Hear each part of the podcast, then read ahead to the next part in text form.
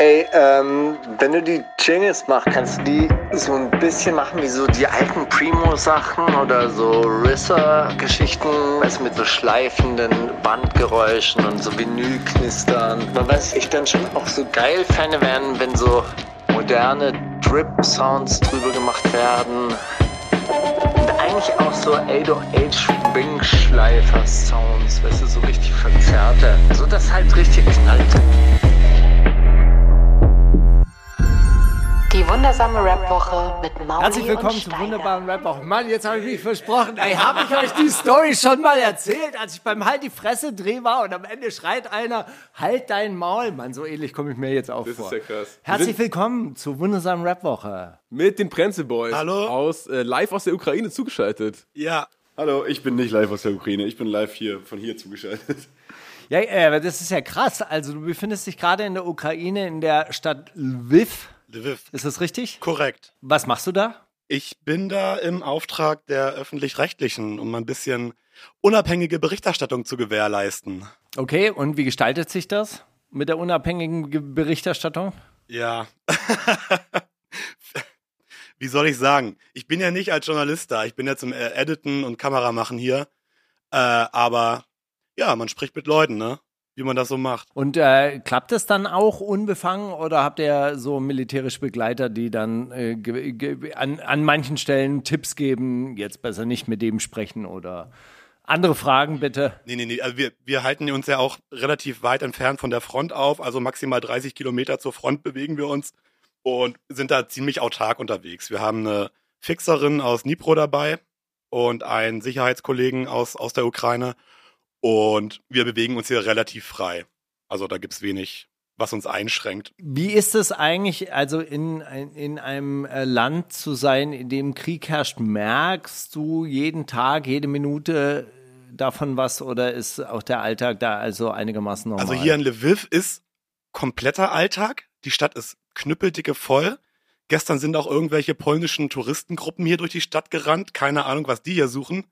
Aber umso weiter du Richtung Osten kommst, umso leerer werden die Gesichter und auch die Straßen und der Luftalarm klingelt alle zwei, drei Stunden. Also das merkst du schon. Ist das nicht weniger geworden? Weil du warst ja auch vor einem Monat schon mal da, als es gerade losging. Ist das nicht weniger geworden im Verhältnis? Der Luftalarm, das ist eher mehr geworden. Also selbst in Lviv hat's ja inzwischen geknallt. Und vor fünf Tagen waren wir in Saporica, haben gerade ein Interview geführt und auf einmal hörten wir so ein dumpfes, so ein, zwei Kilometer entfernt und waren so, ah, so klingt das. Mm, nice. Mhm. Boah. Also da hat's dann auch mal geknallt in der Nähe, aber ähm, ansonsten geht's.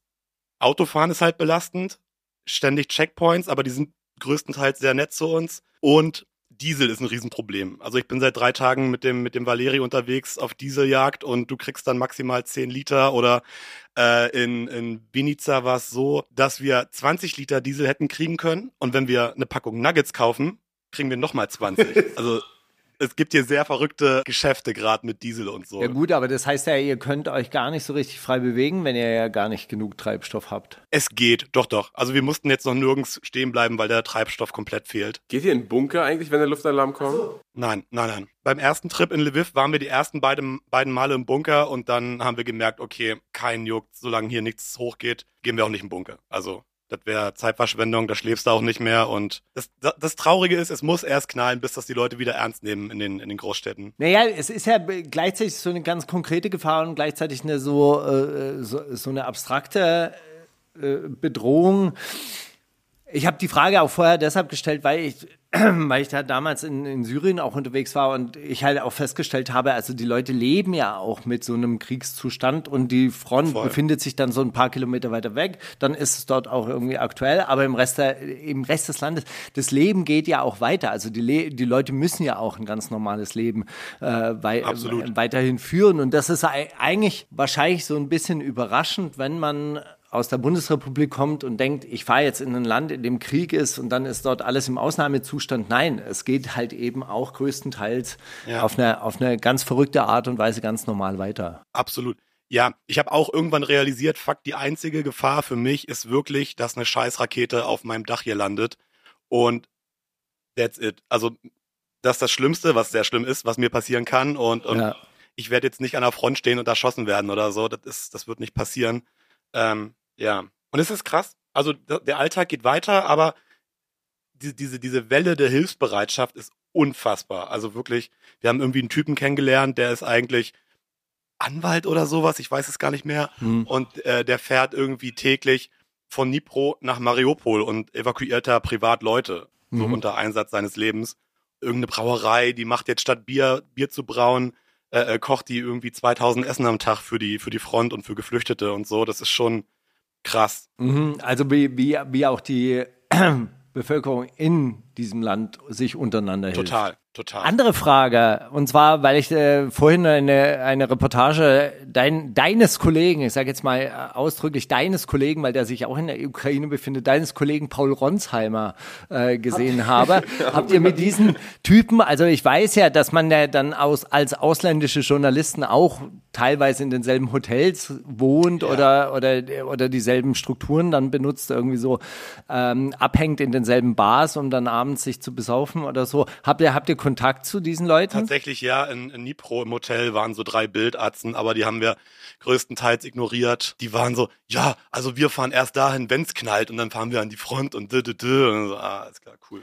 Das ist auch, da, da, da muss man schon auch sagen, das gibt auch so eine, so eine richtige abgewichste Kriegsreporter-Mentalität. Ich meine, diese Reportage von Paul Ronsheimer, also erstens war sie unterlegt mit so einer, äh, mit so einer amerikanischen Sprecherstimme.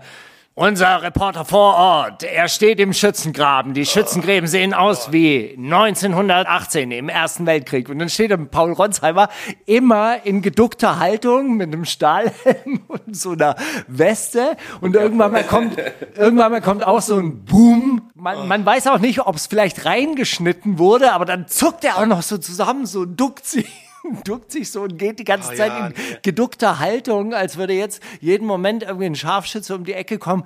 Und ja klar, es ist irgendwie ein Frontabschnitt, aber es ist halt jetzt auch nicht in der härtesten Kampfhandlung. Aber es wird halt so eine Erwartungshaltung und so eine Spannung irgendwie auf, aufrechterhalten, wo ich mir dann denke, ja okay, das ist halt auch eine Propagandaveranstaltung, was da gerade läuft. Ich kann mich aus meiner Kindheit noch daran erinnern, als dann der Afghanistan-Krieg losging und der zweite Irakkrieg, äh, dass die RTL-Reporterin Antonia Rados immer vor Ort war und immer auch im, einfach, die hat auch, glaube ich, einen, irgendeinen Grimme-Preis oder irgendeinen Grimme-Preis wahrscheinlich irgendeinen Preis dafür bekommen, dass sie halt immer vor Ort war und in Afghanistan halt auch original, du siehst so im Hintergrund halt so Feuergefechte und sie steht auf so einem Hügel, ich so als Kind, so, ich so, Digga, was macht die da so, ne? Kann ja nicht sein. Und die war wirklich überall so. Das war, also nach, nach 9-11 ist die auf einmal in jedem Krisengebiet gewesen, so, war einfach von RTL hingeschickt. Und da dachte ich noch so, also da konnte ich auch nicht als Kind so, ich war elf oder zehn, konnte nicht unterscheiden so zwischen, was ist jetzt so guter Journalismus und was ist RTL, so, weißt du, so. Aber ich war immer so, krass, Alter, die schicken da eine einfach so mitten in den Krieg rein, so, die, die steht auf so einem Hügel vor der Kampf, vor der Kriegszone, so, ne? Ja, aber noch viel besser ist doch, wenn sie äh, Auslandskorrespondenten anrufen, die in Ägypten sitzen, um irgendwas über Syrien zu erzählen, weil es halt, weil's halt in der Nähe ist. ist, So. ja. Nee, wir grad Orient. Ja, das hat ja der, Nach der, der, der Brudersender hier gemacht während der Afghanistan-Krise auch. Der wurde dann viel nach, ich glaube, Mainz oder so geschaltet und über Afghanistan gesprochen. Vor der pakistanischen Botschaft in Mainz, jetzt unser Reporter. Ja, aber, aber dieses, dieses Frontgerenne, ich check's auch nicht. Was hat man davon? Wer will das sehen, ne? Also ja, da wird geschossen, offensichtlich. Da ist halt Krieg. Nee, ich glaube, dass, dass viel in dieser Sensationsberichterstattung geht halt eben davon aus, hey, wenn wir nicht Waffen zeigen, dann sind wir nicht im Krieg. Ja, total bescheuert. Oder dann sind wir nicht mittendrin dabei oder dann beweisen wir nicht. Also manchmal habe ich ja auch den Eindruck, diese Frontberichterstatter, die sind ja auch so Mensch, Männer im mittleren Alter, die dann nochmal zeigen, so, ey, aber ich traue mich. Ich fühle wieder was. Ich fühle wieder was. Seit ich vom Koks runter bin, ist das mein einziger Kick einfach. Ja, aber ich, ich sage euch eins, also letzte Woche, als ich mich am Knie verletzt hatte nach diesem äh, Turnier, das habe ich ja auch erzählt, als das Adrenalin raus war aus dem Körper, wie, wie doll die Schmerzen plötzlich waren. Weißt du so, und wie du das überhaupt nicht spürst, so diese ganze Zeit, weil das Adrenalin so in dir arbeitet. Ich habe das früher auch so, wir haben uns früher, also in, es gab so einen Sommer 2010 nach dem Abi, wo wir uns so richtig viel gekloppt haben, einfach mal auch richtig dumm. Ich hatte einen Kumpel, der immer, der immer einfach auf irgendwelche Leute losgegangen ist. Wir immer so, ja, okay, ach, Simon wieder so, ne, so, musst du aber, du willst ja auch nicht deinem Kumpel, er hat Unrecht, aber du willst ihm nicht dabei zugucken, wie er verprügelt wird, so, ne. Dann haben wir uns immer gekloppt. Clan-Mentalität, ja? So nämlich. Ja, der Cousin ist mein Cousin. Und da habe ich, das halt- da hab ich das auch gemerkt, wie es so Krass, Alter. Ich habe so, so, habe so teilweise so Platzwunden im Gesicht. Du merkst nix, so bis so eine halbe Stunde, nachdem sich das alles beruhigt hat, wieder so, ja. Na gut, aber hey, es ist, ähm, es ist äh, offensichtlich äh, wirklich schwierig, so diese Linie zwischen guter Berichterstattung oder auch wirklich, ich meine, die Leute wollen natürlich auch Informationen von dort und die wollen auch Informationen vor Ort und so diesem Sensationsding zu halten, oder? Also so, dass man sich dafür entscheidet und wahrscheinlich kommt dann ja schon auch irgendwann mal die Anweisung aus dem Sendehaus, so naja, also Interesse lässt gerade nach. Äh, Ja, das kam. So Straßenreportagen aus, aus, aus einer übervölkerten Kleinstadt sind jetzt auch nicht der Hit. Zeig doch mal bitte ein paar Waffen. Nee, nee, also das ko- gibt's hier gar nicht und die, die Sicherheitspolice ist halt auch so, dass wir da nicht hingehen dürfen überhaupt. Okay. Kollegen, die vor uns drin waren, die haben versucht, nach Kharkiv zu gehen und, und die wurden tatsächlich, also neben dem Checkpoint, wo die gerade standen, ist wohl auch was runtergegangen. Das war sehr knapp. Spätestens seitdem ist klar, okay, maximal 30 Kilometer zur Front, näher gehen wir nicht. Und du darfst eigentlich auch gar kein Militär und nix hier filmen. Sobald die checken, du filmst die, wird deine Kamera gefilzt, dein Handy wird gefilzt und alles, was nach Militär aussieht, wird gelöscht.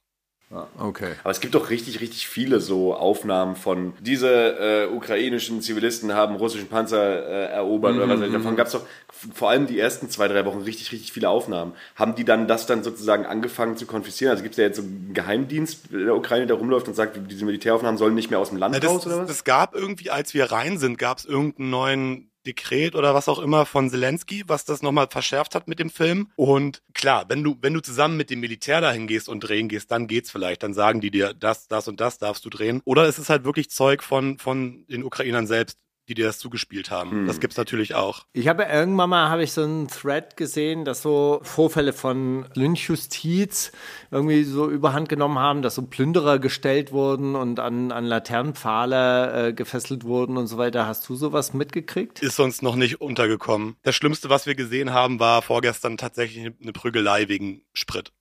Da wollte sich einer in der Reihe ein, einsneaken und dann wurde seine Windschutzscheibe zerkloppt und, und er dann auch. Und das war so das Gefährlichste bis jetzt, was die Leute untereinander da gemacht haben. Wie ist denn die Stimmung in Deutschland gerade? Ist das noch groß, ähm, an, groß an der Glocke oder, oder, oder ist das irgendwie auch, ist, ist Boris Becker jetzt wichtiger gerade, der gerade in den Knast geht oder? Ich habe das Gefühl, es wird weniger auf jeden Fall. Ich habe gestern äh, mit Freunden geredet, die meinen so, ja, sie sind total schockiert, wie wenig darüber berichtet wird mittlerweile und so. Und, und ich meine so, ja, es ist halt, also es ist irgendwie bitter und so, weil man, weil das was ist, was, ne, natürlich sollte einem das nicht egal sein und so weiter und so fort, aber es nutzt sich irgendwie, das sind so Old News Gefühle, es nutzt sich so ab, sobald nicht irgendeine Stadt jetzt noch krasser verwüstet wird als vor einem Monat. Das ist so, weiß ich nicht, ne, dass wie einen die ganze Zeit nur so halb interessiert, dass irgendwie im Nordirak rumgeschossen wird und Ukraine ist jetzt ein bisschen näher, das war jetzt irgendwie ein bisschen intensiver, aber ey, wenn es hart auf hart kommt, wenn jetzt Bayern gegen Baden-Württemberg Krieg führen würde, würde ich wahrscheinlich auch sagen, ey, wir sind hier in Berlin, whatever. Also so, ich glaube, es muss schon sehr, meinst du ja auch so, es muss schon sehr nah dran sein, dass man das als, als Bedrohung empfindet. So. Ich glaube, wie, wie du sagst, so diese Leute, die sich privat engagieren und irgendwie ihre Hilfe anbieten, das gibt's und die sind dann irgendwie so vernetzt. Das wird aber nicht großartig in die Öffentlichkeit getragen. Die Berichterstattung ist, glaube ich, oder würde ich sagen, krass zurückgegangen. Wir, wir haben gestern auch zwei neue Korrespondenten bekommen und dann hieß es auch, ja, ihr habt ja auch gar keinen großen Produktionsdruck, macht hier ein paar Live-Schalten und so. Also man merkt auch vom Sender her, dass das hier abflacht. Obwohl es so viele Geschichten hier auf den Straßen liegen, ist total krank. Ich kenne das bei mir aus der Familie auch so, dass so mit allen größeren Ereignissen unserer Zeit so gewesen, dass die so, so keine Ahnung, sagen nach so zwei, drei Wochen so, ja, keine Ahnung, ich kann es jetzt auch nicht mehr sehen. Und ich denke mir so, ja, aber es geht nicht um deine Befindlichkeit, ob du es sehen kannst oder nicht, es geht darum, dass da Krieg Das herrscht. passiert immer noch. Ja, voll, genau. So, und dann auch mit Corona natürlich so, ne, zwei Jahre und zwei Monate so, ja, ich kann es nicht mehr hören, es reicht jetzt langsam, können wir mal über irgendwas anderes berichten? Ich so, naja, was, also, ja, aber ich meine, es ist ja auch wichtig. So. Also so. Und jetzt halt auch mit dem Krieg genau das Gleiche. Ich denke mir so, das, aber diese Verdrossenheit von so dem, dem Otto Normal, Normi so, der dann halt sagt, ich will es nicht mehr hören, ich weiß doch jetzt Bescheid, da ist Krieg und was soll ich denn machen? So, ja, voll, aber ich meine, andererseits, diese, die, das, das nutzt sich ja auch ab, weißt du, das ist ja. Ja. also das ist ja, das ist ja in der Natur der Sache, das ist jetzt gar nicht, ob das jetzt das Thema Corona, das Ukraine-Invasion ist, sondern dass, wenn du das jeden Tag siehst, dann löst das nichts mehr in dir aus, Ja. so. Dann muss schon irgendwie ein Kinderkrankenhaus hochfliegen, dass du noch irgendwas fühlst, so. Ja. Das ist irgendwie, Ja, also die deutsche Diskussion wird gerade hauptsächlich von, von den innerdeutschen Debatten halt auch be bestimmt.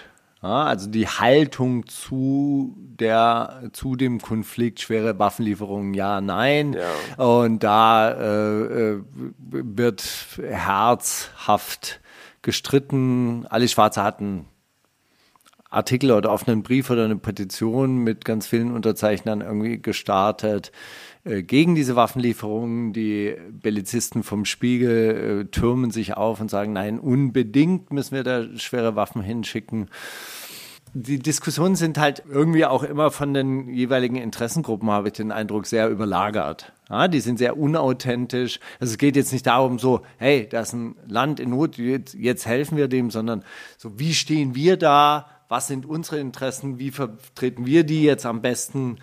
Wie viel Waffen liefern wir nach Slowenien, damit die Slowenen dann alte Panzer wieder rüberschicken können und wir dann neue Panzer mhm. bauen können und so weiter und so fort. Und darf man sich noch zu den Grünen bekennen? Natürlich nicht! Weil die sind ja jetzt Dings und, und darf man jetzt noch überhaupt für Klimaschutz sein oder ist es dann schon eigentlich so Kriegstreibertum? Das halt so, im, im Spiegel kam jetzt auch so ein offener offener Brief, der die Ukraine mit einer Frau verglichen hat, äh, die von ihrem Ex-Partner vergewaltigt wird und wir stehen daneben und helfen nicht, wo ich mich dann frage, so, ey Leute, seid ihr, äh, seid ihr bescheuert? Ein Staat ist ein Konstrukt und, äh, und eine Nation und Nationalismus ist natürlich auch ein Konstrukt und äh, wenn sich da Wirtschafts- und Herrschaftsbereiche irgendwie kloppen, dann hat es wenig mit einer Privatbeziehung zu tun.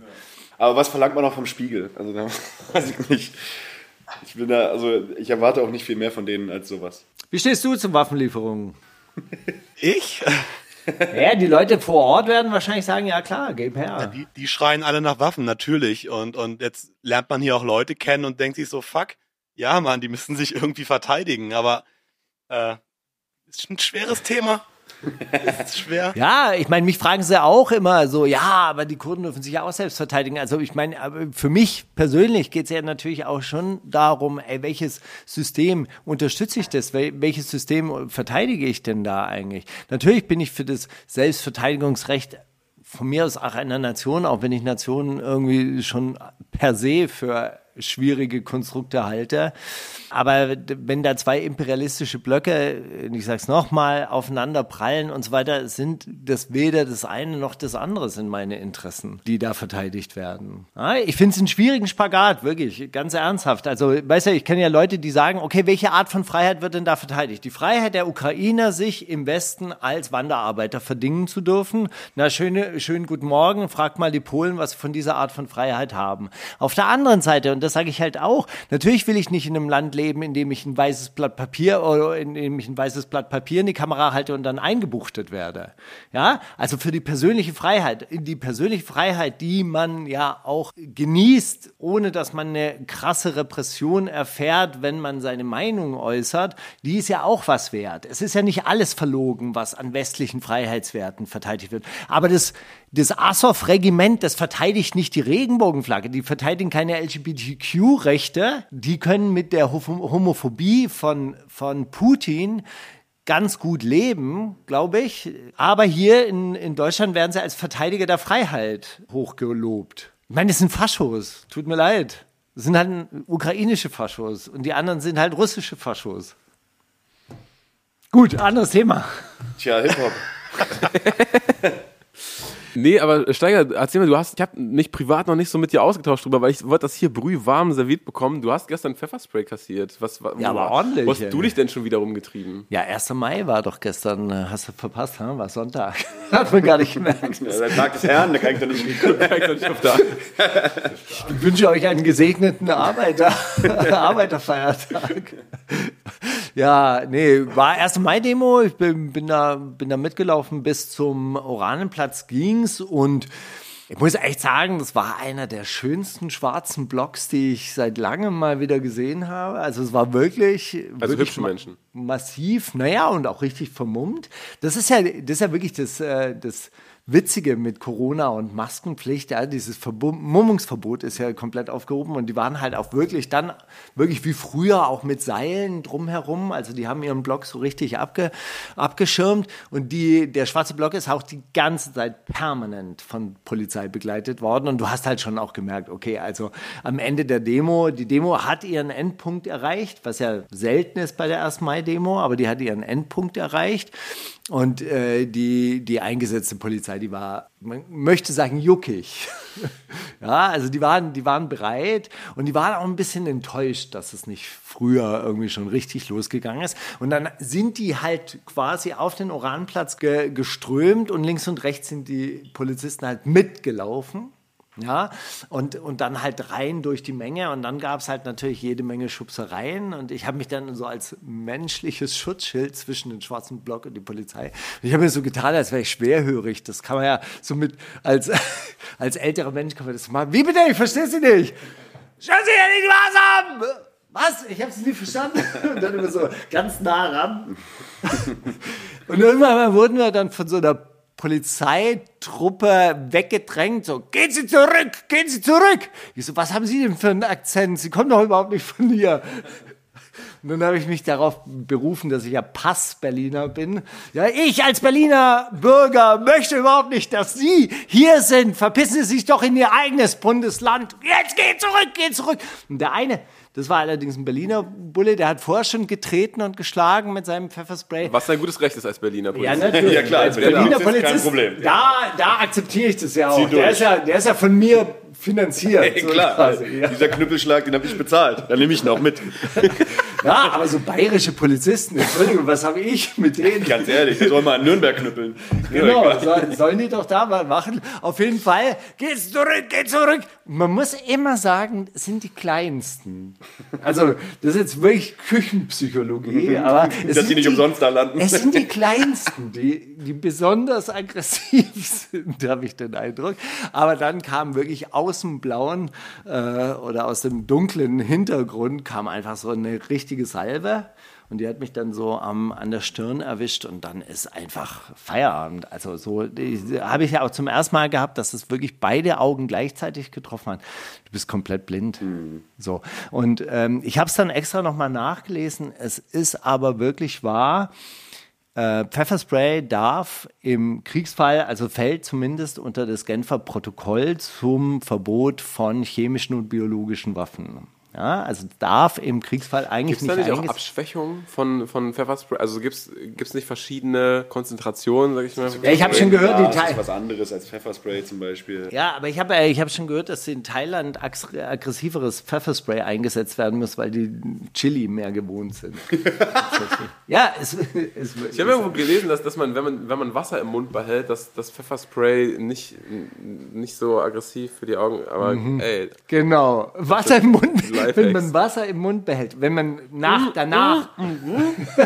also du meinst davor, also wenn ja, ja, voll. in dem Moment, in dem man es abbekommt, muss man den Mund voll Wasser oder haben. Tränengas oder so, irgendwie sowas. Stell dir mal vor und dann so, boah, Wasser! Sorry, Entschuldigung, bitte, wollte ich nicht. Und dann wischst du es so weg.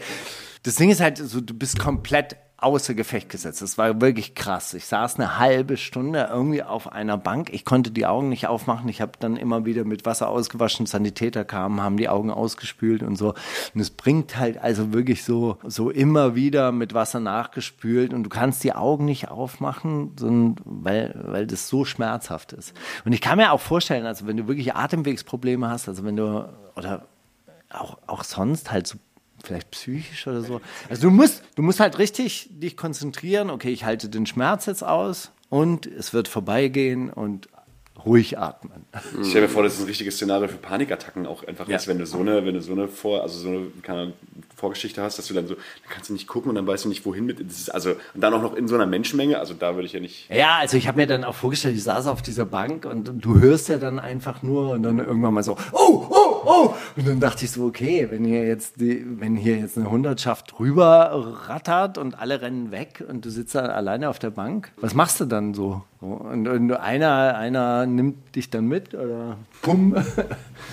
Das weiß ich, sowas kommt ja, kommt ja immer wieder vor. Ich habe es danach dann auch nochmal nachgelesen. Ähm, Benjamin Russ, so ein Aktivist, der auch bei, bei der Erstürmung der Zin europäischen oder Einweihung der Europäischen Zentralbank, die dann, die Baustelle wurde ja damals ein bisschen gestürmt. Ähm, und zwar hat der damals so ein Plastikschild getragen über seinem Kopf. Und darauf wurde er angezeigt von der Polizei. Er war auch gut erkennbar. Er hat auch mit Absicht ein rotes Trikot getragen im schwarzen Block. Und, äh, äh, und der wurde dann angezeigt wegen passiver Bewaffnung. Ja, also wenn du dich, naja, das ist, äh, das ist total verrückt. Wenn du zum Beispiel äh, einen Mundschutz mitnimmst, dann ist das passive Bewaffnung. Ja, und das darfst du nicht mitnehmen zu einer Demo.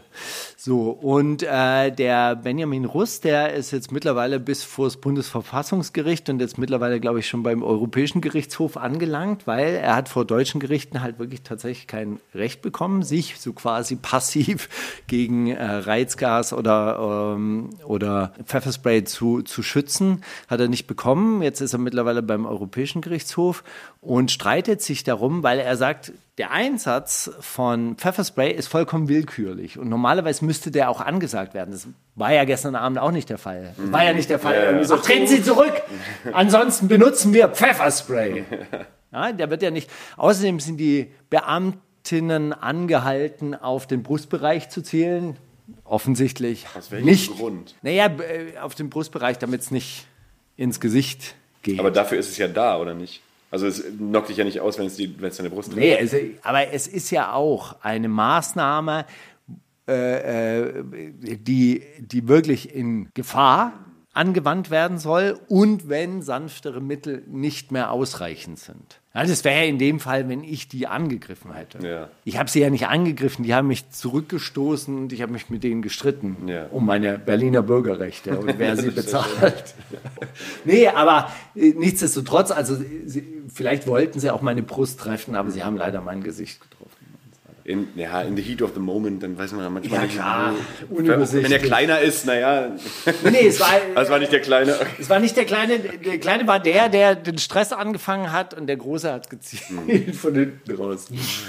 Muss sagen, es war ja eigentlich wirklich mehr oder weniger unnötig. Also wenn die ganz einfach sich rundherum um den Oranplatz verteilt hätten und diese Demo da ausklingen hätten lassen, klar gibt es dann immer wieder so diese Typen, die extra wegen dem 1. Mai anreisen. Ey, ich sagen, und du, so, du fährst ja nicht auf Klassenfahrt und dann Genau, ohne und dann, Dings wieder ja, aber, aber die, die- das sind ja dann die, die auch relativ leicht einzusammeln sind, sagen wir es mal so. Die kämpfen ja nicht organisiert oder die sind ja auch nicht organisiert. Also man muss schon sagen, diese Deeskalationstaktik der Berliner Polizei funktioniert eigentlich immer relativ gut, weil damit sind die Autonomen, also ich verallgemeiner jetzt mal die Autonomen eigentlich überfordert. Aber man muss auch dazu sagen, dass die gestrige Demo ja auch hauptsächlich von Migrantifa mitorganisiert wurde oder Chef organisiert wurde und die haben schon auch einen anderen Anspruch an die Demo. Die sagen halt einfach, okay, weg von dieser Krawalltradition, wir wollen politische Inhalte und vor allem wollen wir halt eben auch die Bevölkerung von Neukölln und Kreuzberg irgendwie ansprechen. Ja. Also die vielleicht auch alteingesessenere Bevölkerung von dort ansprechen und wir wollen einfach auch ein einladendes Gesicht für diese Demo haben und, und verzichten darauf, die eigenen Viertel in Schutt und Asche zu legen. Und das ist ja auch vernünftig.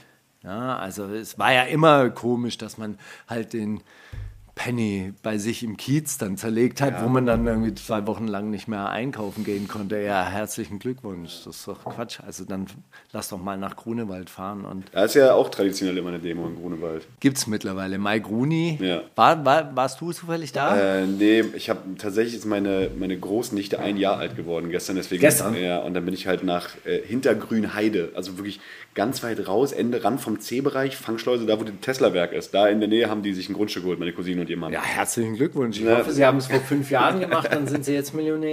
Wahrscheinlich nicht, nee, die haben sich das vor kurzem. Ey, Ach, wirklich? Ja, ja, auch so ganz komisch, das war früher so ein Ferienlager und das sind jetzt so Bungalows auf so ganz verwilderten alten Ferienlagergelände. Das sieht so gruselig aus. Ich bin so froh, dass ich am Tag da war. und Die haben eins von diesen Ja, Ferienlagern. ja, meins von Okay, diesen krass. Bungalows. Von, von so einem Bungalow. Ja. das Verrückte ist, dass die, ähm, jetzt, jetzt äh, kann, kann ich so ein bisschen Expertise als Brandenburg-Experte. als Brandenburg-Experte und Immobilienmakler äh, von mir geben.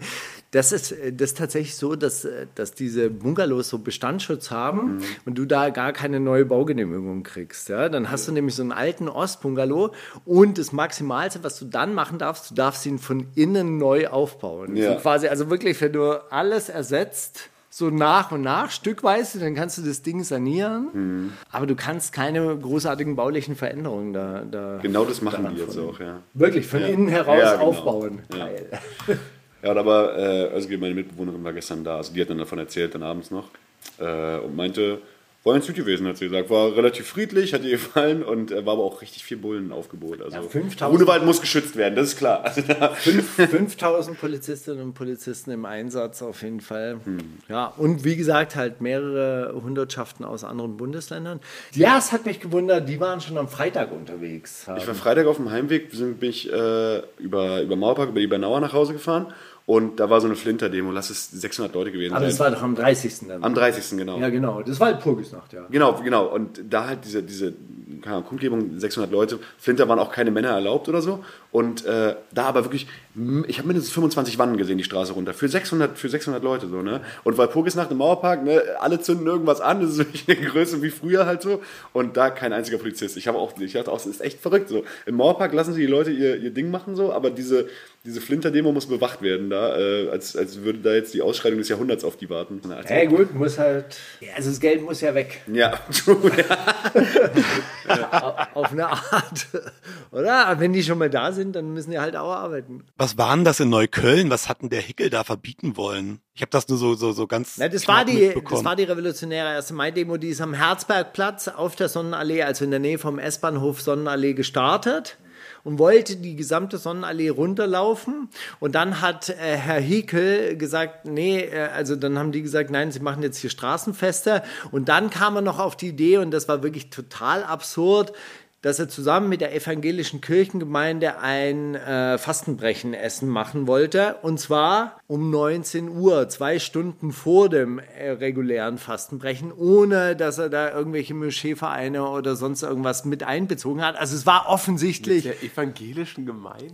das war wirklich offensichtlich, ich mache dieses Iftar irgendwie zur falschen Uhrzeit mit den falschen Leuten, aber Hauptsache die Demo läuft nicht. Und dann musste die Demo, Revolutionär das war einfach. total absurd, dann musste die Demo tatsächlich äh, abbiegen, irgendwie in die Weserstraße rein und dann durch die, also hinten rum. Also war dann so ein verschlungener Weg durch diesen Kreuzkölner Kiez und dann ist die in der Pflügerstraße wieder vorne auf den Cottbuser Damm gelaufen. Aber auch ein schöner Spaziergang. Sag mal Leute, Thema Pfefferspray. Habt ihr mitbekommen, dass Young Hoon in seiner Wohnung ausgeraubt Das habe ich ja wurde? auch, äh, das habe ich ja auch gehört. Also das, das ist nicht, was in der Bild stand, sondern in der Bild stand, der Ex von Palina Roginski wurde in seiner Wohnung ausgeraubt.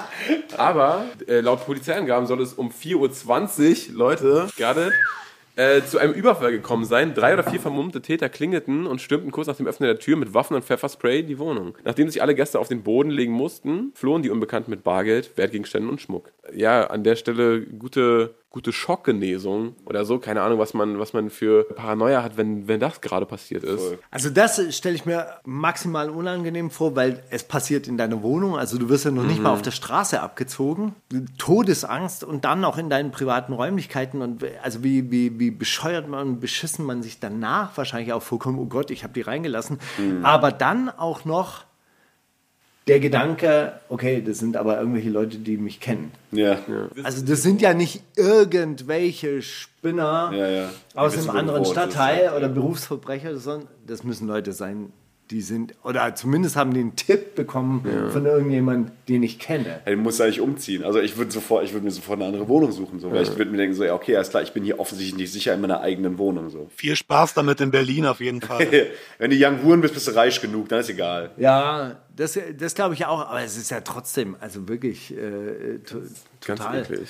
Total beschissen. Und wie gesagt, halt, also äh, wirklich auch der Gedanke, dass das Leute aus dem eigenen Umfeld sind, also so, so Mois Revisited, irgendwie so, so vom, vom, vom, vom Flavor her, also ganz, ganz, ganz, ganz unangenehm. Oder er hat halt wirklich so unangenehme äh, Freunde in Anführungszeichen, Geschäftspartner oder er ist Kunde bei irgendwelchen Leuten, die halt dann entsprechend so sind. Ja, und was wirklich auch noch geklärt werden muss, ist Kollege jetzt ein Beiter oder nicht? Oh. Ist Kollege jetzt, schreibt er diese ganzen krassen Vergleiche überhaupt selber? Na klar, er schreibt die mit 600 äh, Fake-Accounts ins MC-Forum schon seit 5, 25 Jahren, ist doch klar. Genau, und Das ist er, alles findet die eigentlich, er findet die eigentlich wack in dem Moment, in dem er Ja. es reinpostet und später stellt er dann fest, oh, er hat doch ein, Oh doch, der slappt schon. Ne?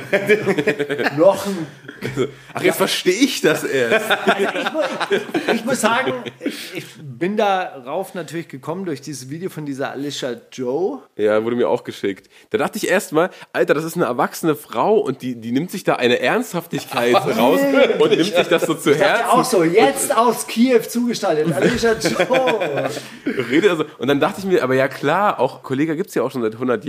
Die wird auch irgendwann mal so ein MC-Forum-Kind gewesen sein und das irgendwie so halbwegs auf dem Radar gehabt Ich hatte haben. sie auch mal früh getypt, wer weiß das schon. Aber da, da muss man ja auch sagen, das sind ja Vorfälle auch teilweise aus dem Jahr 2009. Ja, Ja, also das ist auch schon eine ganze Weile her. Aber ich muss sagen, ich kannte Alisa oder Alicia Joe überhaupt nicht. Auch nicht, Hat nee. mir überhaupt nichts gesagt, aber hat, hat auch eine Million Follower oder Ja, so. ja. Also die hat das da, also manchmal ist es ja wirklich so, so fremdschämend, wenn sich Leute außerhalb der Hip-Hop-Bubble so mit Hip-Hop-Themen beschäftigen, aber die hat es ja wirklich gut gemacht. ich glaube auch so weit weg ist die, wie gesagt, die, die wird auch Das- irgendwie ihre Vergangenheit äh, haben, gehabt haben damit. Ne? Aber stimmt, was macht aber- die denn normalerweise? Was ist, wisst ihr, was die normalerweise für Videos hochlädt? Ist das Die macht, die macht so Reaction-Videos auf so Hm. Bachelor und so. Also die, Oh, die, hat so, also die hat so ganze Play, die hat so ganze Playlisten zur, zur neuen Bachelor-Folge oder, oder irgendwann mal hat sie dann aber auch ein Video gemacht, so warum sie jetzt keine Reaction-Videos zu Shit TV oder wie, wie heißt es? Trash Voll TV, TV, so, ja.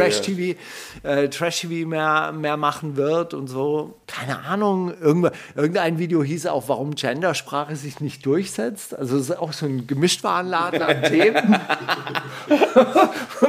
holt man, glaube ich, viele Leute, die sich Trash-TV reinziehen, mit ab, aber mit, dem, mit der Überschrift. Muss man sagen, vielleicht ist es auch eine Taktik so, dass sie vielleicht auch so eine verkappte Neoliberale oder, oder weißt du, so, so, so eine Konservative ist. Die, Das Alpha-Mindset hat die einfach. Das ist was anderes. sie, hat ja, sie hat ja auch gesagt, ich liebe Kollega, Kollega ist einer der besten Lyricists Ja. und so weiter, aber man muss eben dazu sagen, ist halt nicht alles von ihm. Also, lange Rede, kurzer Sinn. Ich habe nicht nur zum ersten Mal von dieser YouTuberin gehört, ich habe auch zum ersten Mal von dieser Szene gehört. ich dachte von wusste Kollega. das gar nicht. Ja, noch Zum allerersten Mal von Kollega gehört. Das wäre ganz ernsthaft. Das wäre ich glaube- mind blown, oder? Dann diese ganzen Lyrics auf einmal jetzt auf nachzuholen. Ey, Oh mein Gott. aber wisst ihr, was, was ich daran echt geil finde, ist, ich konnte mit dieser Art von Kollega-Reimerei und Kreuzworträtsel, Ja. Rap nie so richtig was anfangen, weil ich fand das immer so hausaufgabenmäßig, ja. Der hatte, also ich fand es immer so, so, das war halt so überkandidelt und es war so Nerd-Shit. Das Lustige ist, diese Freetyper-Szene, über die dann dort berichtet wurde, von der ich dann auch zum ersten Mal gehört habe, dass es die gibt, also dass, dass sich halt Leute in irgendwelchen Foren oder im MC-Forum hauptsächlich halt mit so fiktiven Texten und mit diesen, Vergleiche hin und her. mit diesen Vergleichen Bouncen, ja. gebettelt haben, dass diese Typen ja wirklich die absoluten Nerds sind. Ja. Das sind ja so richtige Computerhacker und die sehen, glaube ich, auch so aus. Ich meine, du warst ja, du warst ja relativ aktiv, früher auch so Rappers in Forum und Ja, sowas. ja. Da gab es ja auch. War das, da sind schon, das wurde schon auch von ihm mit losgetreten, oder? Dass irgendwie Leute so auf seinen Style aufgesprungen sind? Oder war Kollege das, meinst du? Ja. Das Ding ist, dass ich nicht so lange, also nicht so früh da aktiv war. Also ich war ja so, keine Ahnung, zwei Jahre im Rappers Forum und RBA Forum oder so aktiv, aktiv, so als wir diese VBT-Zeit Ja. hatten. Da halt immer wieder reingeguckt wegen, ah, guck mal, der macht was und bla. Und das war halt aber auch schon so 2009 bis 2011 oder so. Das heißt, Kollega gibt es ja seit wann? Seit 2006, glaube ich, war Ja. Zuhälter Tape 1 und das, äh, diese ganzen Entwicklungen, die gab es dann da schon. Also als ich angefangen habe, ich habe 2010 angefangen, Rap zu machen, überhaupt selber so. Ne? Und davor halt immer mal so, ich habe viel Rap gehört, aber mir nie so Gedanken darüber gemacht, wie ich das machen würde, wenn ich es machen würde und so. Ne? Wenn du dann anfängst, dich halt dir darüber Gedanken zu machen, wie du, wie du rappen wollen würdest, was du für Texte schreiben würdest, dann kommst du daran gar nicht vorbei, weil Kollege auch riesengroß war ja schon zu dem Zeitpunkt, also in 2010, als ich angefangen habe, kommst du gar nicht daran vorbei, die Gedanken darüber zu machen, weil das auch so der Status quo in der Rap-Szene war, dass so keine Ahnung, 60% der Rapper haben so Kollega-Vergleiche gerappt. Und ich dachte so, ist ja auch funny. So, weißt du, ich so, Ja. schreibe ich, kann ich auch so, ne? Ist auch funny. Vielleicht denke ich mir auch was Lustiges aus. Und diese ganzen Leute, diese ganzen Rappers in, diese Free-Typer und sowas, Ja. die man da, also ich habe da jetzt auch nicht mitgemacht, aber ich habe das hier und da mal gelesen, so, ne? Jeder war wie Kollege. Also du hast, du hast da einfach Kollegatexte gelesen, die nicht von ihm waren. So bisschen. und, das ist halt, und das ist genau dieses Phänomen, was diese Alicia Joe in ihrem Video schreibt, äh, beschreibt so, das genau so war das Internet, das Rap-Internet in Deutschland, als ich angefangen habe mit Rap, so, weißt du? Ja. Und ich weiß nicht, ob jetzt Huhn oder Ei, so, weißt Ja. du? Genau, das, ist- das ist nämlich die große Frage. Hat sich das entwickelt, weil die Leute Kollega so geil fanden und diese Art Vergleiche so geil fanden? Oder gab es das vorher? Und Kollega ist so der Typ gewesen, der sich das genommen hat und gedacht hat, okay, und dazu mache ich jetzt noch die richtige Person. Ja. Und äh, konstruiere jetzt noch den richtigen Typen, der das auch geil verkörpert. Und hat dann die, die große Kollega-Boss-Transformation gestartet so und hat sich ausgedacht, wie Den müsste der, 20-Jahresplan. wie müsste der Typ aussehen? Leichter Haarausfall, wenig Haare, sehr viel Muskeln. Jawohl, darauf steuere ich jetzt zu. Ja. Nein, aber über diesen Haarausfall haben die jetzt ja auch einen äh, Witz gemacht, diese Freetyper. Die haben nämlich auf Kollegas Stellungnahme reagiert, mit der sie nicht ganz zufrieden Was, waren. für was hat er gesagt? Also ein Kollege hat in der Stellungnahme hat gesagt, ey, pass auf, kann schon sein, diese Freetyper-Szene gibt's. Ich kenne auch ein paar, sind auch äh, einige Homies von mir geworden, aber 99 Prozent der Texte sind auf meinen Mist gewachsen und der Rest ist halt irgendwie so Ping-Pong-mäßig in so gemeinsamen Sessions entstanden. So, er hat es nicht mehr, früher hat er ja immer behauptet, er hätte mehrere Fake-Accounts Ja. gehabt und hätte dort so quasi Trash von ihm gepostet, wo er dann festgestellt hat, ah ja, nee, doch, ist doch geil, nehme ich doch wieder Dorn auf. im Auge, wie Sonne. Ah, So, auf, auf jeden Fall haben sie den, Flex, Sluts und Rock'n'Roll. Oh. so. Nee, nee, ist doch geil. Ich nehme das doch. Ich nehme das doch.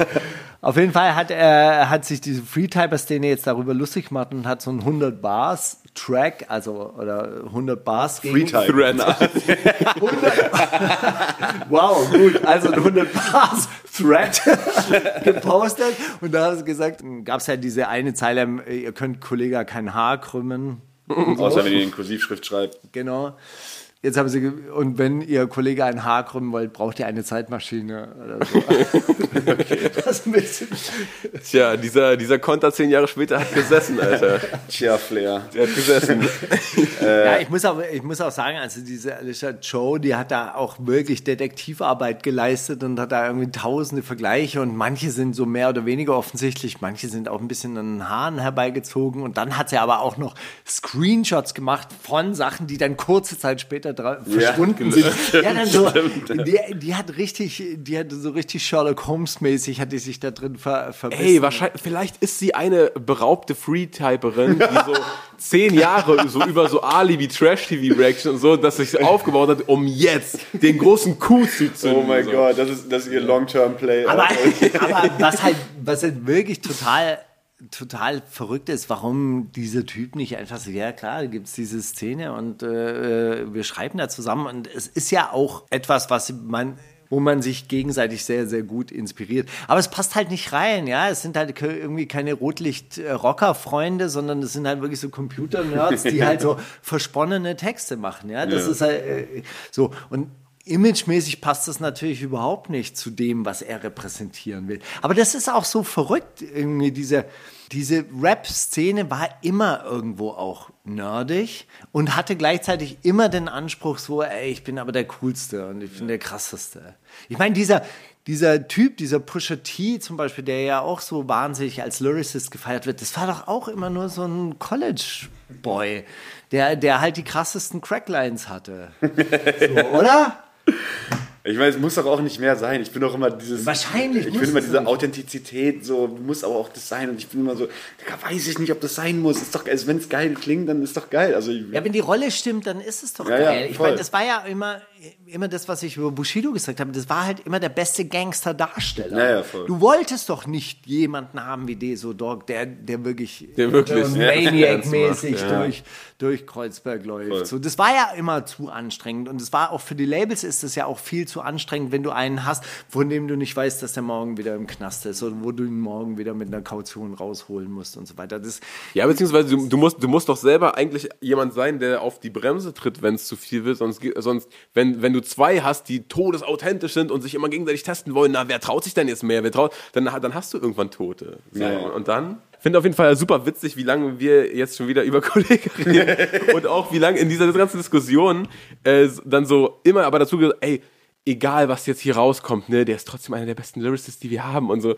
Denke, Leute, ey, wovon reden wir in 2022 eigentlich jetzt? Ob Kollege jetzt so, der schreibt Texte so wie MC Forum, Leute. ich glaube, Darauf können wir uns doch alle einigen. Ich glaube, die, in, die ultimative Inspiration für diese Leute war, in, im Zeitmagazin gab es früher immer das Rätsel um die Ecke gedacht. Und da haben die einfach, die, da haben die einfach ihre verrückten Vergleiche her. Also wirklich, ohne Witz. Das, das hat mich immer daran erinnert. Und dieses Kreuzworträtsel habe ich immer gehasst, komischerweise. Ja. Ich, ich hab, Von Ja, von Anfang an, du hattest keine halt- Chance. Du hattest keine Chance bei Ich, konnte es halt nicht. Ich verstehe die meisten von diesen Vergleichen verstehe ich ja nach wie vor nicht. Und so weiter. Hey, aber Stichwort Deso Dog.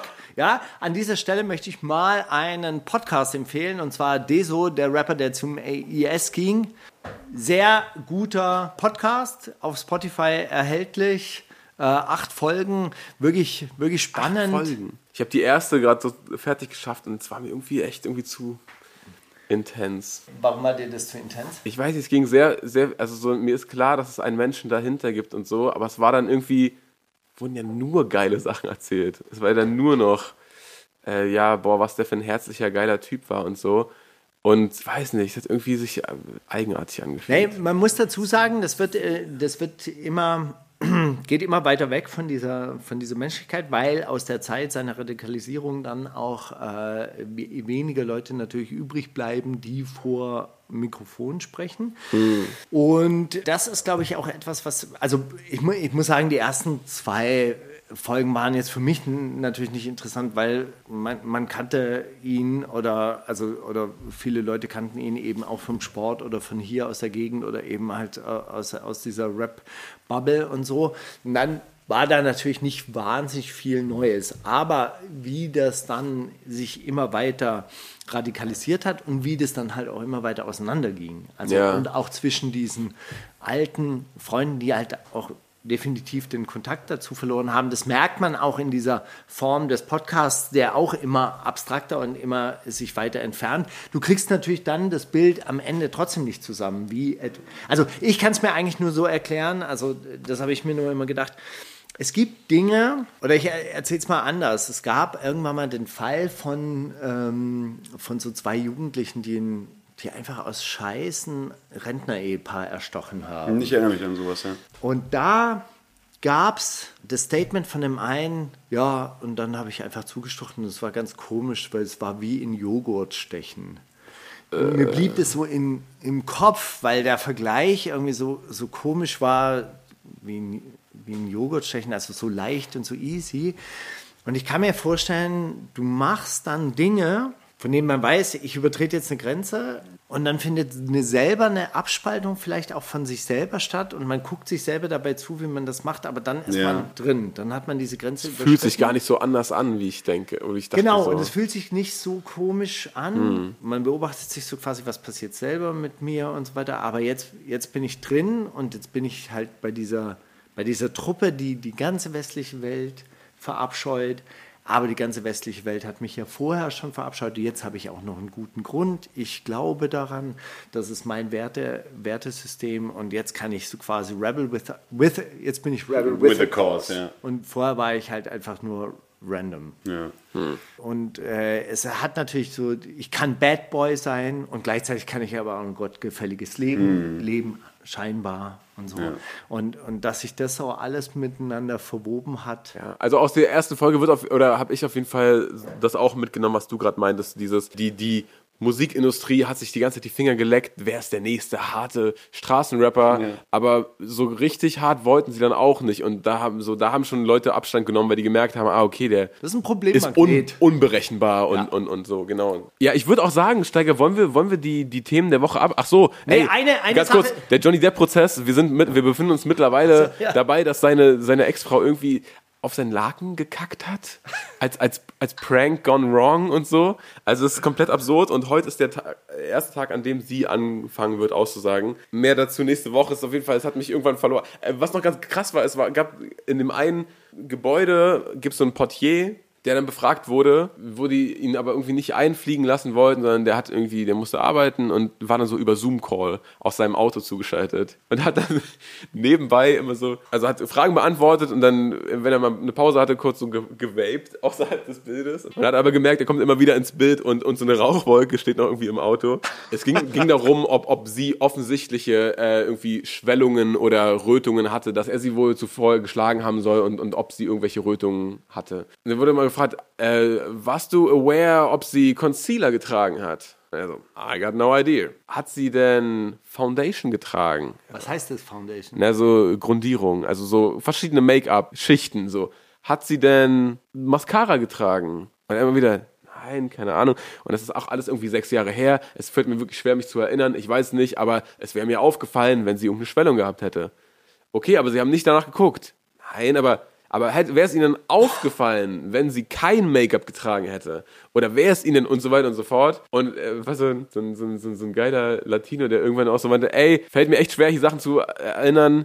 Ich weiß nicht, was da los war zwischen den beiden und jeder hat auch irgendwie seine eigenen Probleme. Und dann irgendwann ist er einfach so mit dem Auto losgefahren und war aber noch im Call und wurde weiter gefragt. Und er war so, Yes, that's correct, sir. Und guckt wieder auf die Straße. das hat mich auch völlig, völlig rausgehauen aus der ganzen Nummer, ja. Ja, eine Sache habe ich noch, was in der letzten Woche passiert ist, und zwar Stichwort Grimme-Preis. Ja, Ah. wir bei Clanland von Clanland sind nicht für den Grimme-Preis nominiert. Ach, Und das ist echt wirklich ärgerlich und ich ärgere mich normalerweise nicht über äh, Nicht-Nominierungen. Ganz ernsthaft, wenn wir jetzt nominiert worden wären, hätte ich gesagt, mir scheißegal. Will ich gar wir nicht haben. Will ich Etablierte gar nicht Scheißpreise selber total- vergeben. Aber mittlerweile nehme ich es ein bisschen persönlich. Ich muss echt sagen, ja, weil es gibt irgendwie so eine Kategorie für Freundschaft und Völkerverständigung oder sonst irgendwas. Und da ist Cui Bono. Äh, Was? Who the fuck is Ken Jebsen. Nominiert in diese Kategorie. Und wir passen wirklich relativ gut rein. Und wir waren ja mal nominiert für irgendeinen Radiopreis, Deutscher Radiopreis. Und da waren auch Leute von der Grimme-Jury dabei, die dann gesagt haben, ja, ihr habt denn jetzt den Radiopreis, habt ihr nicht gewonnen, aber für Grimme-Preis und so weiter. Also wir, wir sorgen dafür, dass ihr äh, nominiert werdet. Und das ist nicht, nicht passiert. Und mittlerweile denke ich auch so, hm, komisch. Also dieses Thema scheint doch ein paar Leute Steiger, zu überfordern. ihr seid der Zeit voraus. Und Entweder wir sind der jetzt ganz, Zeit- Es werden jetzt ganz viele, also guck mal, das ist ja wirklich so. Es werden ja jetzt ganz viele äh, Bücher über, über Großfamilien und so weiter. Das ist doch gerade alles in der Mache. Da kommen noch super viele Bücher auf uns zu, bin ich mir sicher, von irgendwelchen Aus, Aussteiger-Bildleuten und sonst was. Oder auch von irgendwelchen äh, so BZ-Journalisten nebenbei geschrieben oder so. Da ist voll das Interesse für da, aber ihr, ihr macht das nicht plakativ genug und nicht, äh, ach so, ja, die sind die Bösen und wir sind die Guten genug, glaube ich, dass das irgendwie griffig genug für einen Grimme-Preis wäre. Nicht mal für eine Nominierung. Cui ich- Bono. Ich, das ist so krass. ich spoiler jetzt mal hier. Ey, das ist der Untergang des Amtsrandes. Wir werden alle sterben und so weiter. Und es fängt an hier in Neukölln. Kauft euch dieses Buch. ja, klar. Perfekt. Ja, genau. Wir müssen jetzt durchgreifen. Clanland, in Klammern, werden wir schon aus dem Innern regiert? Das wäre so, so ein geiler Buchtitel. Der Wurm im Bungalow. Von innen heraus bauen sie neu auf. Der Trojaner kam übers Mittelmeer.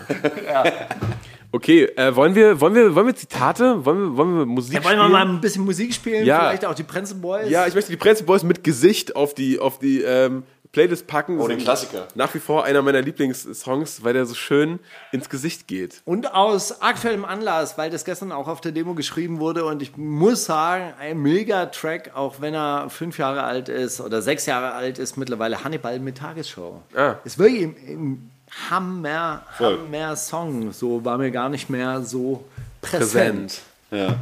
Ich will äh, JD und äh, 21 Savage Surround Sound. Der kam im Januar so raus, neue Single von JD, einfach, auch einfach so einzeln. Ich liebe den. Ich höre den seit Januar die ganze Zeit. die vier Monate alt sind. Eine aktuelle Also entweder fünf Jahre oder vier Tage. Ja. Das ist, was es ist. Ja, der slappt. Gut, ja, packen wir alles auf die, auf die Playlist. Drei Lines sind im Spiel, zwei sind zu viel, nur eine ist real. Wer rappt denn sowas? Ich habe einen, ein- also es gibt einen Track, den ich gleich noch auf die Playlist packen werde. Der unfassbare Track Reicher Bauch von GPC und Jace aus Hamburg. Der mit ACE, nicht der mit, mit EYZ. Der Song ist so geil und er startet mit der Zeile. Jetzt habe ich hier drei Auswahlmöglichkeiten. Ja, es ist eine Jace-Zeile und sie geht entweder ich war auf Pornhub, aber es schiebt mich nicht. Stiefvater fickt seine Cousine, das ist zu viel für mich. Also, oder ich war auf Pornhub, aber es schiebt mich nicht. Ich mache das alles für die Kultur, aber sie liebt mich nicht. Oder ich war auf Pornhub, aber es schiebt mich nicht. Auf einmal pissen die sich an. Das ist doch widerlich. Ich sag die erste. Äh, Stiefvater fickt seine Cousine. Das ist ja, zu viel ich für habe mich. ich hab, ich hab ge- gehört, dass Inzest, das, äh, das- Slash das ist das Inzest, Ding. das, größte, größte Ja. Ding ist. Also zumindest in Amerika. Ja, das machen, das ist also. Ich glaube ich glaub in Deutschland noch mehr, ehrlich gesagt. Wirklich? Also jetzt nicht aus, äh, aus weil ich irgendwie Inzest-Erfahrung habe oder so, aber ich äh, habe neulich so eine geile 13-Fragen-Runde gesehen, wo es auch so über äh, äh, Porn-Addiction Das hab und so und, und wie doll muss eigentlich und so und stumpft das nicht alles ab und so. Und da war äh, Ima Luisa, schöne Grüße auch ans Rappers Inf Forum an der Stelle, äh, die hat, äh, die, die macht mittlerweile so OnlyFans-Kram einfach und hat dann gesagt, ja, ich meine, das ist ja auch so ein bisschen, um Kings auszuleben, die einem vielleicht ein bisschen zu doll sind. So, ich finde zum Beispiel Stepdad-Porn total interessant, aber ich würde jetzt nie mit meinem Stiefvater schlafen. das fand ich irgendwie so eine geile Abwägung. So, ja, auf Video finde ich das okay, aber das heißt jetzt nicht, dass ich meinen Stiefvater irgendwie geil finde. Ja, gut, äh, bei Fantasien geht es ja oft auch darum, dass die gar nicht in der Realität stattfinden müssen, sondern dass es halt einfach wirklich so, oh, okay, das ist das krasseste, verbotenste und äh, verruchteste, was man machen kann. Und das, äh, das hat dann einen Kick. Äh, Man geht ja auch davon aus, dass diese Darsteller nicht tatsächlich miteinander verwandt sind, oder? Ja, klar. Ja, also, das wäre ja noch schöner. Ich meine ich mein nur, das ist ja, und es ist ja auch offensichtlich, dass da nicht die Mutter den Sohn beim Wichsen erwischt und dann. Äh, Ich meine, wer hat denn die Kamera da noch hingestellt? Also, das ist, das ist ja Nee, Den klar, Kameramann, klar, ich glaube, so- dieser ganze, dieser ganze äh, Privatporno-Bereich lebt ja davon, dass es möglichst authentisch Ja, ja, so, so ist. Und Oder so, also ich denke mir auch so okay. Handcam mit so, äh, so, Sohn, was machst du denn da? Also, ich, also dass das authentisch passiert, glaube ich, also, also nirgendwo. Mutti na halt, gut, wa? okay. Rian, was rätst du denn? Ich würde auch auf A tippen. Okay, äh, ich, ich glaube, es war B, aber ich bin mir nicht sicher. Es ist die B-Zeile. Wirklich? Die unspektakuläre. Ja, Die mich nicht liebt, ist ja Wahnsinn. Ey, den, den Song packen wir auf die Playlist. Ich kann den sehr empfehlen. Das, äh, man, man, man hat nur eine gute Zeit, wenn man das hört und nichts dieser, anderes. dieser Jace ist so herrlich, Mann. Ich habe den vor zwei Monaten oder so entdeckt. Ich, Echt, ja? Der war einfach so mit seinem neuesten Song in meinem Release-Radar und ich so, hä, Dicker, warum ist der Typ so geil? Dieses so, Man Manifestieren. ja, genau. Das, Das ist so krass. So witzig. so krass. den packen wir auch rauf. Den packst du rauf. Den Dennis. pack ich rauf. Ich kann hier nicht lauter, lauter ja Jace-Songs gut. draufpacken, Alter. Nee, ja, ja. Ey, ich habe ich hab dann so eine Wer rappt denn sowas Zeile für Let's dich, wenn du willst. fucking go. Okay, also die ist immer die erste Zeile jetzt und Mhm. dann die zweite ist eine andere dann. Also, ähm, es ist entweder Yeah, ich bin sowas wie ein Rap-Roboter, du bist gar nichts nur ein Techno-Opfer, King Bushido, für ihn sind wir alle Raver. Oder ich bin sowas wie ein Rap-Roboter, jede Line ein Schenkelklopfer, Esther, eine Rapmaschine auf Beat. Oder ich bin sowas wie ein Rap-Roboter und misshandle Rapper auf der Bühne mit Elektroschockern, Hollywood Hank, ein Prenzlberger Urgestein. Oder ich bin sowas wie ein Rap-Roboter, bei mir geht es um die inneren Werte, ich fick auch deine fette Tochter, Casey Rebell, Feminist. Oh Gott, Alter. Also, ganz einfach. es ist so absurd. Es ist eine. ein, also wir, wir wenden, ich wende jetzt einfach die Casey Rebel-Regel an. Ja? Es ist absurd und es ist wack. Ja, Also Rap-Roboter auf Schenkelklopfer finde ich schon richtig gut eigentlich. Wo ist eigentlich, äh, wo ist eigentlich Jack Austin, der Rap-Roboter aus der Zukunft in dieser oh, Aufzählung? ey, ja, ey, leider. ich habe hab später vielleicht noch ein Zitat auf Lager, wo Jack Austin vielleicht eine Auswahlmöglichkeit sein könnte. Sowas, aber der würde ja nicht sagen, ich bin sowas wie ein Rap-Roboter. Er ist ja der. Rap-Roboter. Ist ja einer. Okay, kannst du mal die allererste? Die allererste ist, du bist gar nichts, nur ein Techno-Opfer. Ja, das ist, die ist eigentlich. Die, ist, die, die könnte irgendwie, aber ja, die ist, die glaub ich, könnte. nicht. Die könnte wirklich. Äh, ich nehme Casey Nimm, wenn du Casey nimmst, dann nehme ich Hollywood Hank. Es ist Hollywood Hank. Ja! Wirklich?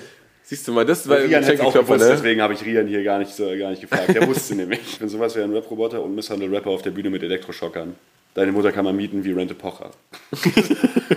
das war nämlich 2000 Alter, Rente Bocher, 2006. wie lange es diesen Typen schon gibt, das Ich schwöre. wahr sein, Alter. Der war halt da, damals gab es Rente Pocher schon nicht mehr, als der diese Line gerappt hat. So, ne? Das muss man sich auch mal überlegen.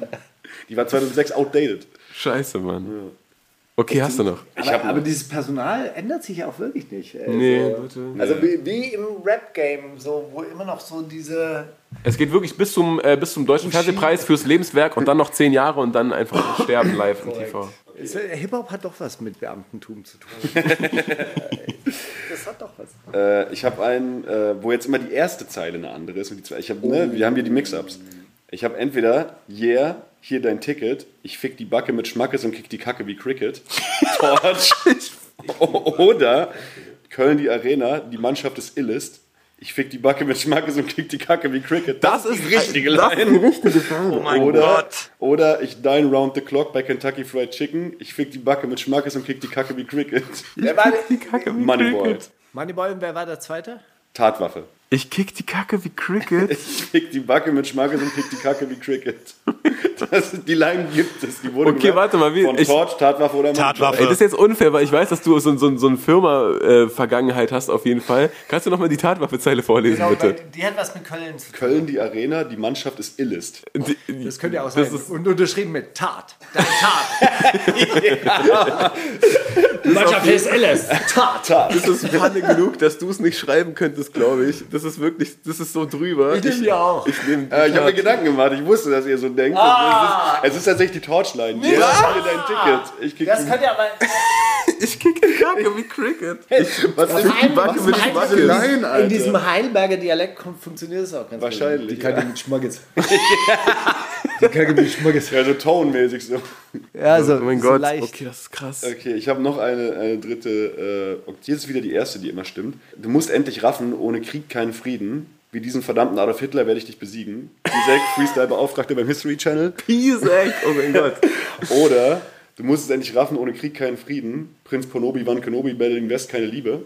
Prinz Pi, Nobelpreiskomitee. Oder du musst es endlich raffen, ohne Krieg keinen Frieden. Ich kann deine Tochter ficken, ohne sie zu lieben. King Bushido, Alt 68er. Alter, 68. Ja. Äh, okay. Die ist eigentlich so roh. Prinz Ponobi, Van Kenobi. Berlin West, keine Liebe. Das könnte eh sein, aber es ist, könnte auch sein, dass du das so geil geschrieben hast. Alter. Ja, jetzt auf einmal, beim dritten kriege ich die Recognition, ja. Ey, das sind, die sind alle Psychopath. Dieses Spiel wurde für mich gemacht, als ich das erste Mal bei euch gehört habe, war ich so, ja, Mann. Endlich können meine Free Types irgendwo hin, Alter, Alter. Irgendwie landen die jetzt endlich.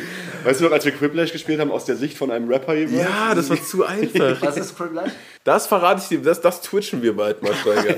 Das wird köstlich. Übrigens, wir haben eine Einladung zu Twitch zu Zu machen. Mach? Ja, ja, ich habe das, klar, das war doch, das war doch mit Absicht. Wir haben, eine, wir haben eine Einladung. Ich bin allerdings nicht da. Ich müsste mich zuschalten. Also, haben wir Pisek Also ich, ey, guck mal, ne? Prinz Pisek Pisek.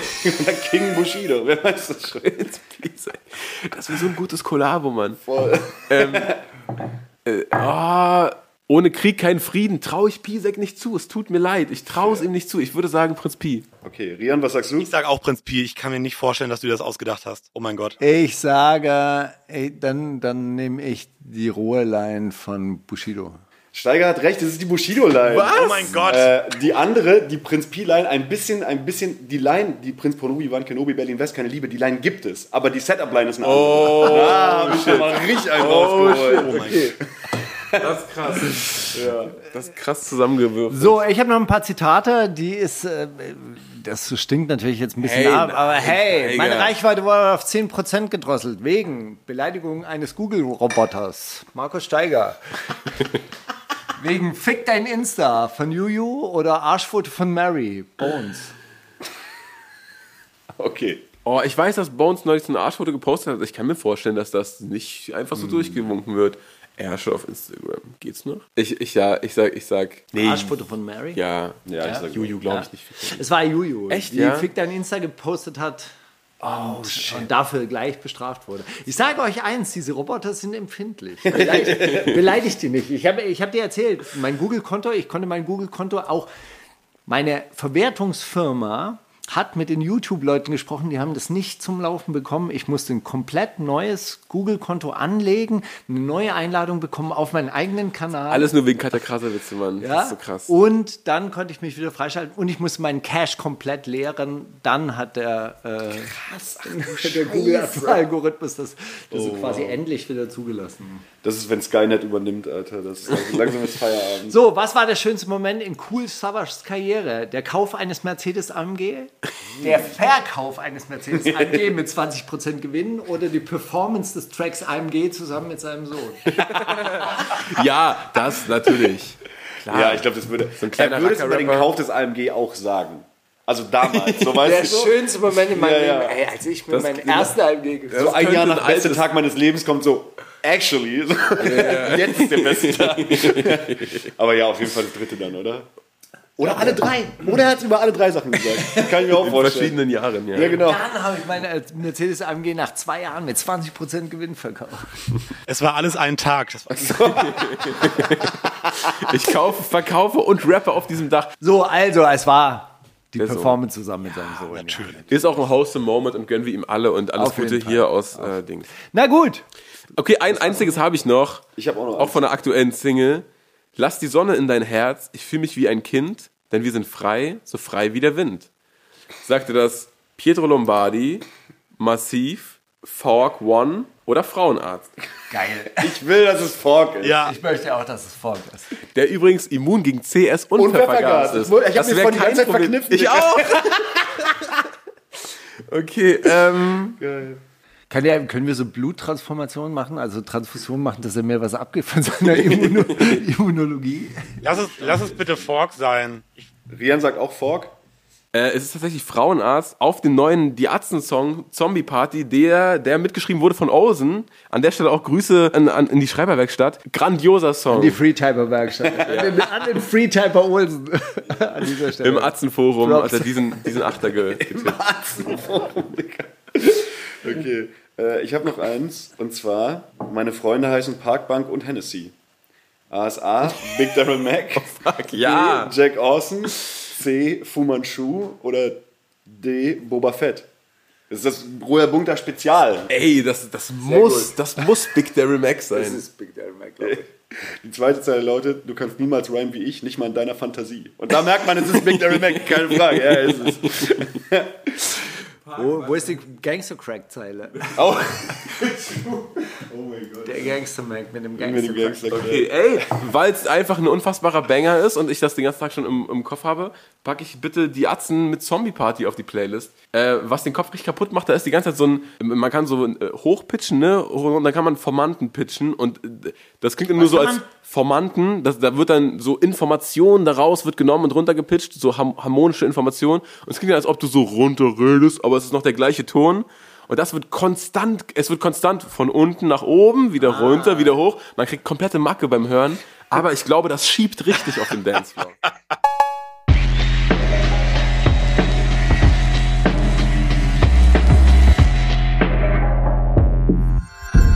Kannst du Steiger fragen? Was ist eigentlich euer Lieblings-Halt die Fresse-Video von AgroTV? Ich glaube, Ich habe zwei absolute All-Time-Favorites. Also das eine, was, was wirklich im Nachhinein immer noch für Gesprächsstoff gesorgt hat, war dieses Video von Haftbefehl, wo diese Bazooka Ja, auftauchte, weil es eine echte Bazooka war und die, das LKA oder das BKA wirklich danach gesucht hat dann. das LKA, ich dachte, ist Ibo verrückt. Voll.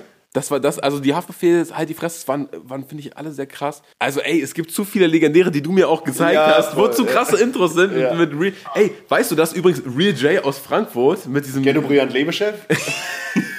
Und da dazu Rap-Präsident von ganz Deutschland, meine Damen und Herren. Meinst du, reden wir von demselben?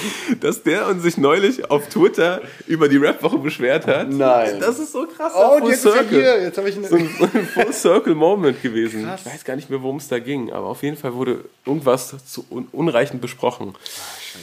Äh, ich glaube aber, mein, mein, mein Lieblings halt die Fresse ist äh, tatsächlich äh, das, das, das, was gar nicht auf dem Agro-TV-Ding war, sondern dieses ein Dealer bezahlt Bararzt von DCV den essen Kinder äh, im Sandkasten. Ein Dealer geht das nicht finde zur ich, Sparkasse. das Ja. finde ich richtig, richtig gut nach wie vor, auch wenn das kein offizielles HDF war, aber auf seinem Kanal. Ja. So. Da haben die, glaub- glaube ich, halt dein Gosch gesagt. Ich glaube, äh, Jihad, wir chillen ja mein Bahnhof, alter Schlossstraße, ja. Das ist so Schlossstraße dieses, dieses Intro, wie er so, also er steht da in seiner Lederjacke, du siehst aber auch die Brille macht dann auch wieder so, keine Ahnung, er, sieht- er sieht nicht so aus, als, als wäre er der Typ, der er dann im Rap ist und dann steigen die ganze Zeit so, so Eltern mit ihren Kinderwagen aus der U-Bahn, während er so Laufen an ihm vorbei, ja. Ey, manche gucken auch so richtig komisch so. Hier hat der blonde Türke. Wer bist du denn, ja? Was warte los? mal. Ja, wer bist du dann? Und dann, fängt, dann steigt er ein mit, ich bin dieser miese 1,90 Türke, Digga, ist eine Legende. Dieser blonde Türke. Und äh, die geilste Line da drin ist auf jeden Fall, ich bin der Typ, der undercover wie ein Stoppschild am Block chillt. ich komme nicht darauf parat. Ich dachte ein bisschen, ich komme nicht darauf parat. Ich dachte ein bisschen, dass du die heute im Zitate-Raten auch bringst. Aber Nein, nein, die kennst du ja in- und auswendig. Das, ich wollte dich doch ein bisschen foppen auch. So. Hast du? Ich wurde gefoppt. Okay, Leute, ich habe noch einen, äh, einen kannst du, kannst du Steiger fragen für euch. Ich würde gern von euch wissen, was ist das Eitelste, das ihr tut, Und wie bewertet ihr das? Seid ihr cool damit? Steht ihr zu, dieser, zu diesem Eitelkeitsspektrum oder sagt ihr, wenn ich ehrlich bin, schon ein bisschen drüber und unnötig, aber ey. Das Eitelste, was ich mache. Ja. Also das Eitelste, was ich, was ich wirklich mache, ist, ich gehe regelmäßig zum Friseur und lass mir die Seiten auf Null äh, machen, damit das so aussieht, als hätte ich noch Haar, also noch, noch dunkle Haare oder so. Wo ich, man sagen kann. Aber das ist, denke ich mal, Und- das ist und- etwas, was ich gerne. Das kannst du auch gerade ganz gut sagen, weil du das hast grad Eitelste, was ich glaube ich mache, ist irgendwie, dass ich dann sage, ja, ich bin ja schon manchmal ein bisschen eitel.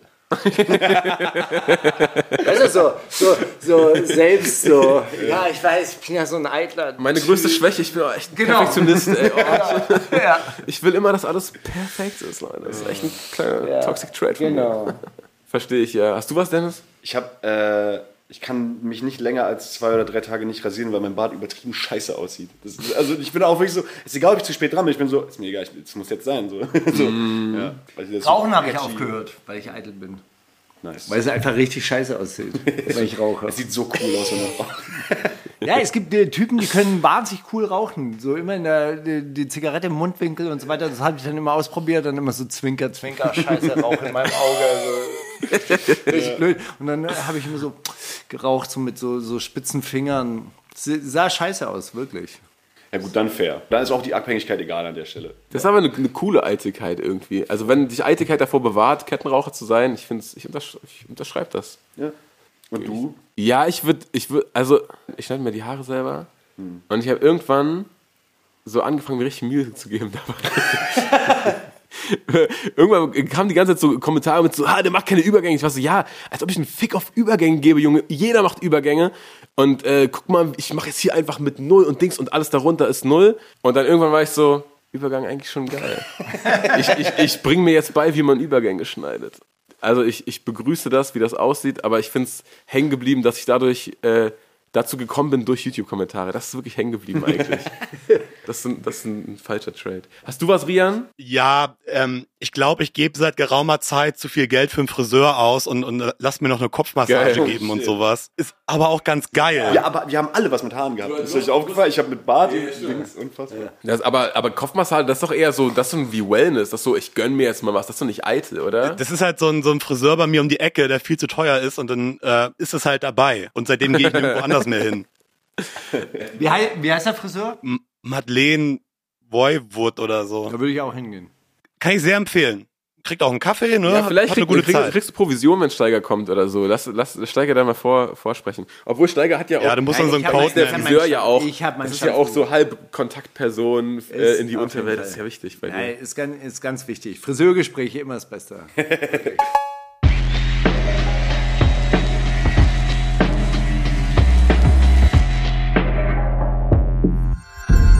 Kannst du Mauli fragen? Ich weiß ja nicht, wie ihr liiert seid, verpartnert seid oder äh, ob ihr mit Leuten zusammen wohnt. Bei dir weiß ich's. Deshalb formuliere ich die Frage so: Wenn ihr alleine wohnen würdet oder wenn du alleine wohnst oder wenn ihr alleine wohnt, nach wie vielen Tagen, Wochen, Monaten würdet ihr eure Bettwäsche wechseln oder wechselt ihr eure Bettwäsche? Oh, legitime Frage. Ich glaube so drei bis vier Wochen ungefähr. Ich habe mal gehört, einmal im Monat soll man und seitdem halte ich mich daran. Das ist- Okay, weil das gehört. Ich habe irgendwann mal gehört, sonst wüsste ich auch nicht. So, so alle halbe Jahr sollte man die Zahnbürste wechseln. Und dann So, denk ich, immer wenn die ausgefranst ist. Bei Zahnbürste siehst du es ja, bei Bettwäsche hast du, das ist so, keine Ahnung, es ändert Aber- sich jetzt nicht so viel. Ich habe irgendwann mal so einen Roman gelesen, das war, war ganz geil. Und zwar war, war das so ein utopischer Roman. Alle, alle Menschen sind plötzlich weg. So, und äh, er lebt dann ganz alleine in dieser Stadt und er trägt dann seine Wäsche so lange, oder die hat er auch schon vorher, er war sowieso so ein Spinner, äh, er trägt die Wäsche so lange, bis sie so eine Art zweite Haut wird, bis sie so ganz geschmeidig wird. Weißt du, so, also so quasi so viel Fett aufgesogen hat, dass, Oh, sie, Leute. dass die so, so richtig anschmiegsam wird. Und dann beschreibt er das über so zwei, drei Seiten, wie sich seine Wäsche so entwickelt. Und Bettwäsche kann ja auch so, so ein Gefühl Eine, annehmen. eine zweite Haut werden. zweite ich bin Haut. ehrlich, ich glaube, ich würde das seltener machen, weil ich, ich dusche mich abends äh, in der Regel und wenn ich da sauber reingehe, warum soll ich das überhaupt waschen? Das ist wie, das ist wie Hände, Händehandtuch. Wie So. Jeans, ey. In Man- Zukunft nur noch ins Gefrierfach. Never wash Jeans. Ey, man- Gibt ja auch so Church of Never Wash Jeans oder so. Aber genau, ich, ich, ich schwöre so, bei mir sechs, sieben Wochen wahrscheinlich. Okay, Rian? Ja, war früher bei mir auch schwierig, eher so alle zwei Monate, aber inzwischen macht man das doch einmal im Monat so. Ja. Weil Studien in Großbritannien, Oh nein, jetzt habe ich auch bei Grime Daily gelesen. Das. Das, auch, das klingt schon grimy jetzt. Studien in Großbritannien haben ergeben, dass alleinstehende Männer alle vier Monate im Schnitt ihre Im Bett- Schnitt, das heißt, es gibt, es gibt Leute, Ja, die, im Schnitt. Das muss wohl alle vier Monate sieben, im Schnitt sieben Monate sein. durchziehen. Das ist mir sicher auch schon mal passiert. Ich kenne einen, der drei Jahre durchgezogen hat. Mit einer Bettwäsche. Ja, Nein. ja, ja. Aber die riecht dann auch nicht mehr, oder? Die ist dann schon. Die Der hat Typ dann hat nichts mehr gerochen, Alter. Die hat dann schon so sämtliche Stadien überschritten ja, und ja, so. Ja, die ist dann in diesem Zustand der anschmiegsamen Haut. So. Die Zen-Bettwäsche. Ja, geil. So. Okay, Leute, lass, äh, lass zumachen die Nummer. Ich muss in die Kita jetzt. Und äh, wir sehen uns nächste Woche wieder. Prince Boys, danke, schön, dass ihr da wart. Danke, dass wir Ich hoffe, es kommt bald wieder mal ein Album. Im Sommer, im Auf- Sommer. oh. Haltet euch den Sommer frei. Ja. Na gut. Vielen herzlichen Dank und Rian, ja, gute, äh, gute Rückfahrt. Und ähm, alle, Ich alles Gute. gebe mein Bestes. Danke, Auf jeden danke. Fall. Pass auf dich auf. Danke, dass wir da sein durften. Mach ich, mach ich. Bis dahin. Das ist die wundersame Rap-Woche mit Maulinger und Steiger.